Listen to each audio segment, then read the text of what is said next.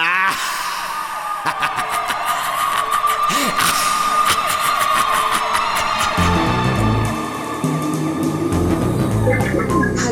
willkommen in der Hörspielkammer. Ich bin Helga 9000, eure elektronische Hostess. Heute geht es in eines unserer Nachbarländer. Österreich ist in den letzten 15 Jahren immer wieder von schlimmen Verbrechen erschüttert worden. Zum Beispiel der Entführung von Natascha Kampusch oder den Taten von Josef Fritzl. Und vor allem dem Hörspiel Ein Job wie jeder andere von Udo Seelhofer. In diesem Werk führt eine Killerin ihren neuen Auftrag aus und am Ende kommen ihr Zweifel. Warum bloß hatte der Seelhofer die nicht, bevor er den Mist geschrieben hat?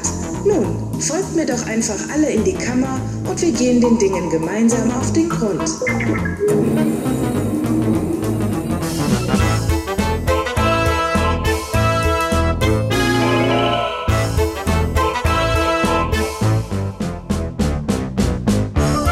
Hörspielkammer. Und mit Michael Eickhorst und Dennis Rohling.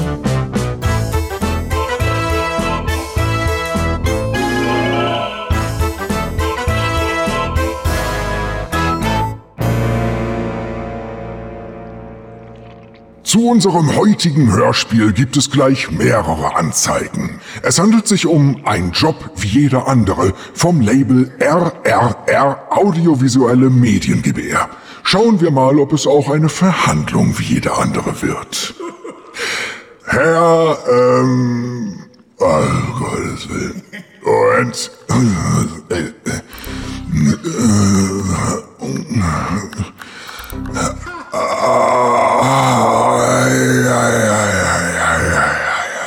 Moment, Moment, Moment, ich hab's gleich, ich hab's gleich. Moment, ich weiß, es ist immer. Ah, Seelofer, Udo Seelofer. Sie haben das Hörspiel geschrieben. Genau, mit Lars Dreier-Winkelmann, dem Regisseur. Und es basiert auf meiner Kurzgeschichte. Sie sind aber kein hauptberuflicher Autor, richtig? Das stimmt. Schreiben tue ich nur nebenbei. Eigentlich bin ich ja Journalist und Moderator im Radio und bei Diskussionsrunden. Ach, können Sie uns da ein Beispiel geben? Sehr gern, Euer Ehren. Ich wurde bei der Katholischen Medienakademie ausgebildet. Da habe ich eine Ausgabe des Magazins Schottengasse gestaltet. Kenn ich nicht. Ach, das kennt keiner. Und ich war bei einigen Zeitungen tätig, wie der kleinen Zeitung in Kärnten und der NÖN Hollerbrunn. Na holla! Kenn ich aber auch nicht. Sonst noch was? Ähm, ich habe für das Magazin Arbeit und Wirtschaft gearbeitet und für die Cutpress. Was? Kackpress? Ein Magazin für Fäkalien? Nein, Cutpress, die katholische Presseagentur. Wo ist da der Unterschied? Einspruch! Das ist Blasphemie. Ja und? Und ich bin ehrenamtlich für das Freak Radio tätig. Das ist so ein Sender, bei dem Menschen mit Behinderung moderieren. Sehr lobenswert. Und Sie haben einen Blog, nicht wahr? Korrekt, das ist auch gut. Wieso auch? Aber genug der Vorrede. Widmen wir uns, wenn auch schweren Herzens, Ihrem Hörspiel. Worum geht's darin? Helga, Wiedergabe Klappentext.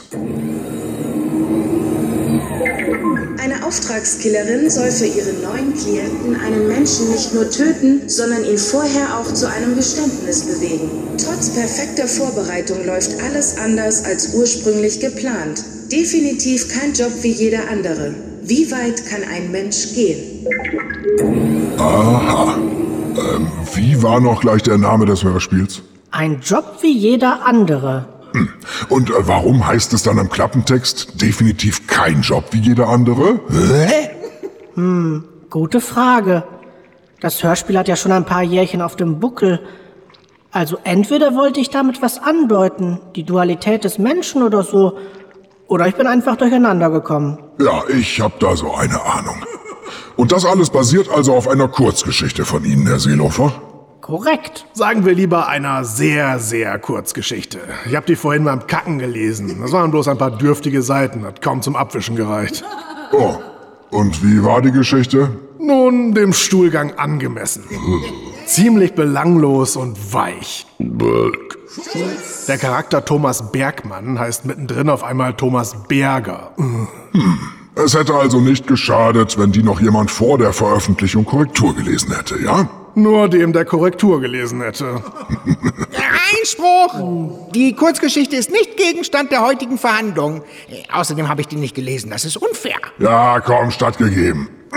Spaßbremse. Bleiben wir beim Hörspiel. Wie fängt's denn an? Eine Killerin trifft sich mit ihrem neuen Auftraggeber. Er will, dass sie jemanden namens Thomas Bergmann tötet. Der Grund ist seine Tochter Erika. Bergmann hat sie seiner Meinung nach vor einem Jahr auf einer Party abgeschleppt. Zwei Tage später fand man ihre Leiche. Sie war vergewaltigt, gefoltert und ermordet worden. Bergmann war der Hauptverdächtige, doch es kam nie zu einer Anklage. Die Killerin übernimmt den Auftrag. Okay, hier fällt schon mal auf, dass so gut wie keine Namen genannt wurden. Wie heißen die Killerin und der Auftraggeber? Also die Killerin will ihren echten Namen nicht sagen, aber der Mann darf sie Katja nennen. Wie nett. Und der Auftraggeber? Tja, äh, der hat keinen Namen. Und wieso nicht? Weil ich mir keinen ausgedacht habe. Spielt doch keine Rolle. So, so. Wer spricht ihn denn? Bert Stevens. Okay, dann nennen wir ihn ab jetzt auch so. Also schön, hören wir mal in die Szene rein. Haben Sie das Geld? Äh, ja, äh, äh, natürlich. Danke. Sie haben Verständnis dafür, dass ich nachzähle? Mhm.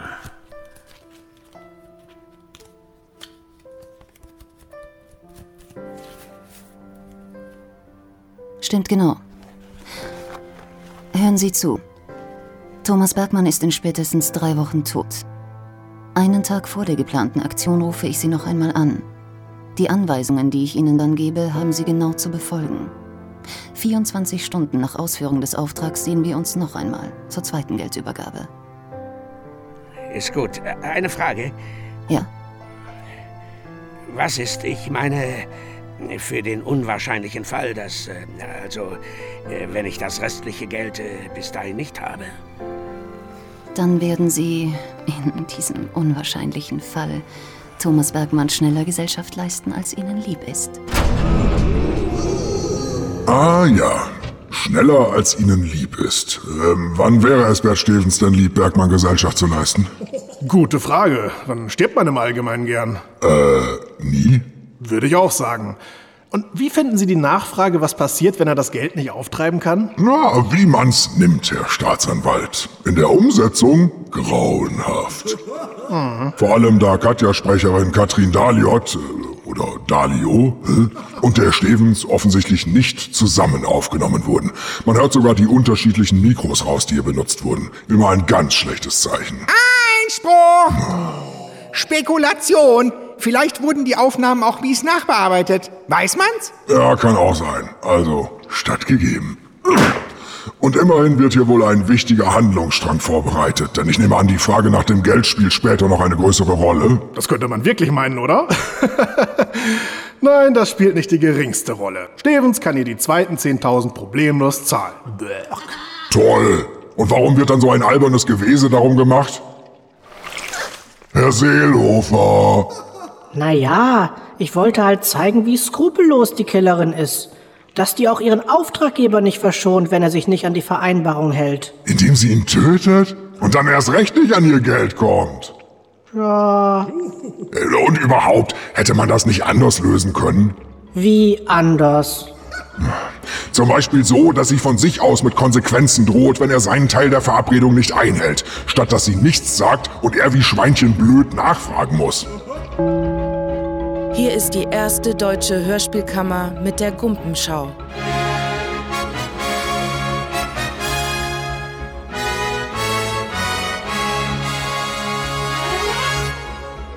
Heute im Studio Dennis Rohling. Guten Abend, meine Damen und Herren.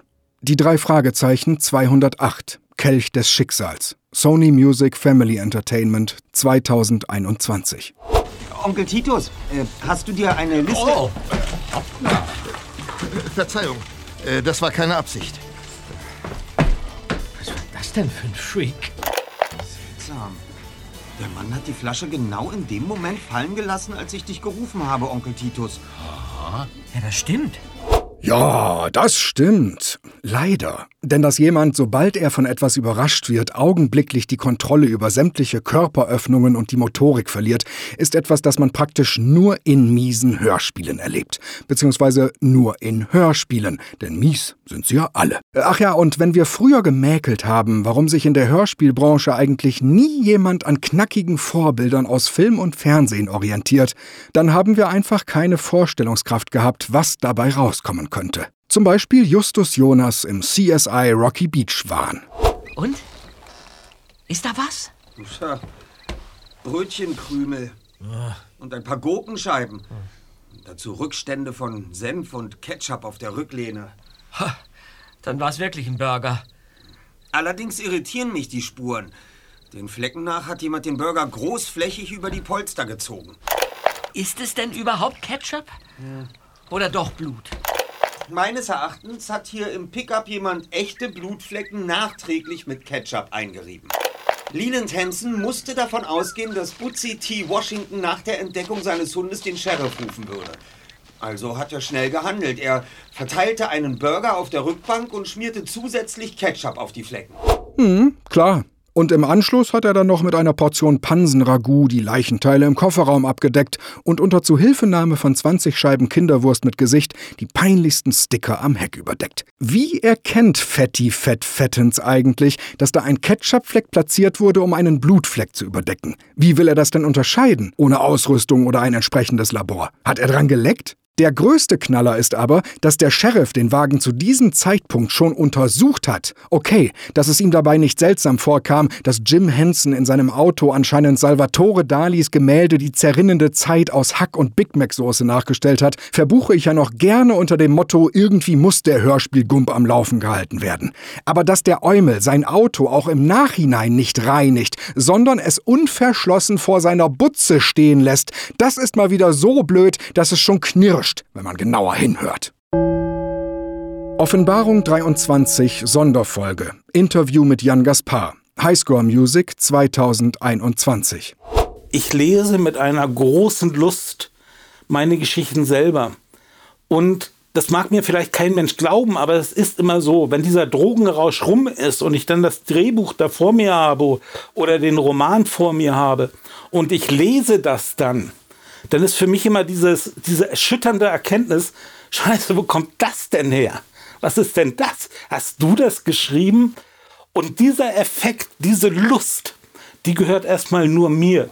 Ja, dann wäms sie doch. Was übrigens eine Spitzenüberleitung ist, denn der feiste Herr Gaspar, den wir soeben Sülzen, Schwitzen und Schnaufen gehört haben, hat vor einigen Jahren noch einen Ratgeber rund um das Onanieren herausgegeben. Fans der Hörspielkammer wissen das natürlich. Und so ist es wohl kein Zufall, dass man die ganze Zeit das Gefühl hat, Lustmolch Jan friemelt sich während des Interviews permanent am kleinen Verschwörer Piepan in der Kordbuchse rum. Aber davon abgesehen spricht er mir in dem Interview zum Teil echt aus der Seele. Ich denke nämlich wirklich bei so mancher Offenbarung 23 Folge, dass die nur im Drogenrausch entstanden sein kann, beziehungsweise während eines ganz miesen Horrortrips. Und dann bin ich immer ebenfalls erschüttert und frage, Scheiße, wo kommt das denn her? Und wie kommt man bloß auf so einen haarsträubenden Bockmist? Die Wettervorhersage muss heute leider aus technischen Gründen ausfallen. Wir bitten dies zu entschuldigen. Guten Abend.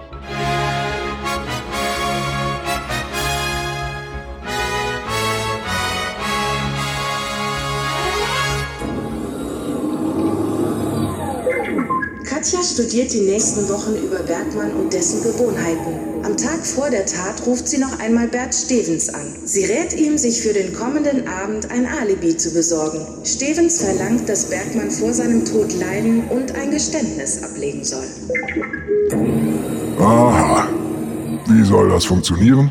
So, dass Katja den ollen Bergmann mit einer Waffe bedroht und foltert. Okay. Dann ist sie also nicht nur Auftragskillerin, sondern auch so eine Art Folterknecht. Nur in weiblich versteht sich. Wie heißt das dann? Foltermarkt? Ja, dumm genug klingt's jedenfalls. Was findet Katja bei ihren Beobachtungen heraus? Nun, sie weiß, an welchen Abenden in der Woche Bergmann höchstwahrscheinlich allein sein wird. Und dass sein Haus schön abgelegen liegt und er keine direkten Nachbarn hat. Wie praktisch. Dann kann's ja losgehen mit ihrem Job. Ja, fast. Vorher kommt noch die wohl überflüssigste Szene des gesamten Hörspiels. Die sollten wir uns komplett geben. Katja bricht einen Wagen auf und schließt ihn danach kurz. Und bitte.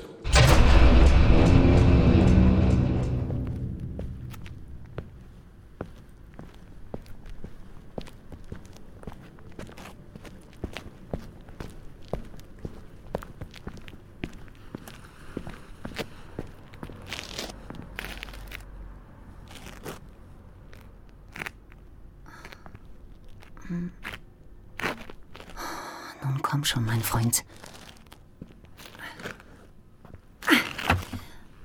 Hm.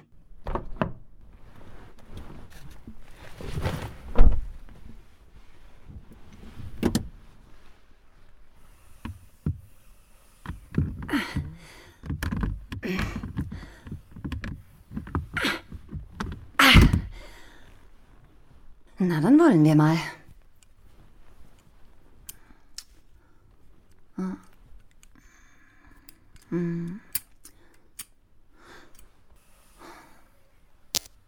Gut, dass die Japaner so einfach zu starten sind. Hm. Hm. Wer sagt's denn? Na super. Ist das ein Echtzeit-Hörspiel? Konnte man das nicht etwas kürzen? Was? Wieso das denn? Äh, welchen dramaturgischen Wert hat es, die komplette Edition Wagenklau mit anzuhören? Das ist doch total langweilig. Ist es nicht? Ja doch! Die Killerin besorgt sich ein Auto. Das hätte man in einem Satz erzählen können. Was heißt hätte? Ich hab's ja gerade. Meinetwegen begleitet von ein paar markanten Geräuschen. Kann ich ihn aber auch noch machen. Läuft.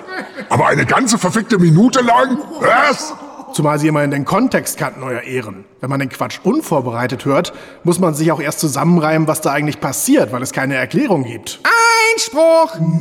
Es dauert nun mal so lang, ein Auto aufzubrechen und zu starten. Das ist realistisch. Realistisch am Arsch! Hörspiele müssen doch nicht eins zu eins die Wirklichkeit abbilden. Sowas muss natürlich künstlerisch verknappt werden. Zumindest wenn es so elendöde ist wie hier. An dieser Stelle verlassen wir die Hörspielkammer. Noch ist Katja mit den Vorbereitungen für ihren Auftrag beschäftigt. Doch die Herren im Gericht sind schon längst auf Betriebstemperatur. Und weil das Hörspiel noch jede Menge beknackter Stellen bietet, kehren wir am Mittwoch zur Verhandlung zurück. Allerdings mit der kleinen Einschränkung, dass es die Mittwochsepisode exklusiv bei Patreon gibt und nicht im normalen Hörspielkammer-Podcast. Wenn ihr bei Patreon Unterstützer der Hörspielkammer seid und den Level Staatsanwalt oder Richter habt, dann freut euch ganz einfach auf die Fortsetzung des Seelhofer Murkses. Wenn ihr noch keine Hörspielkammer-Unterstützer seid, schämt euch und holt das schnell nach. Mindestens der arme Level Obi Borgi sollte ja wohl drin sein, als Zeichen eures guten Willens, ihr Frechbären. Also, tschüss und bis bald, eure Helga 9000. Und vergesst nie, Hörspiel verjährt nicht.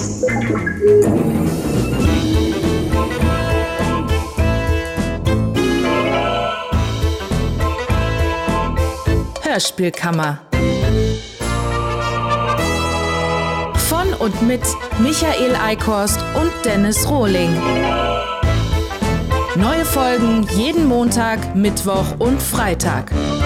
Achtung! Die Mittwochshörspielkammer gibt es exklusiv bei Patreon. Die Adresse lautet patreon.com slash Hörspielkammer. Hörspielkammer ist eine Produktion von Greenskull Entertainment.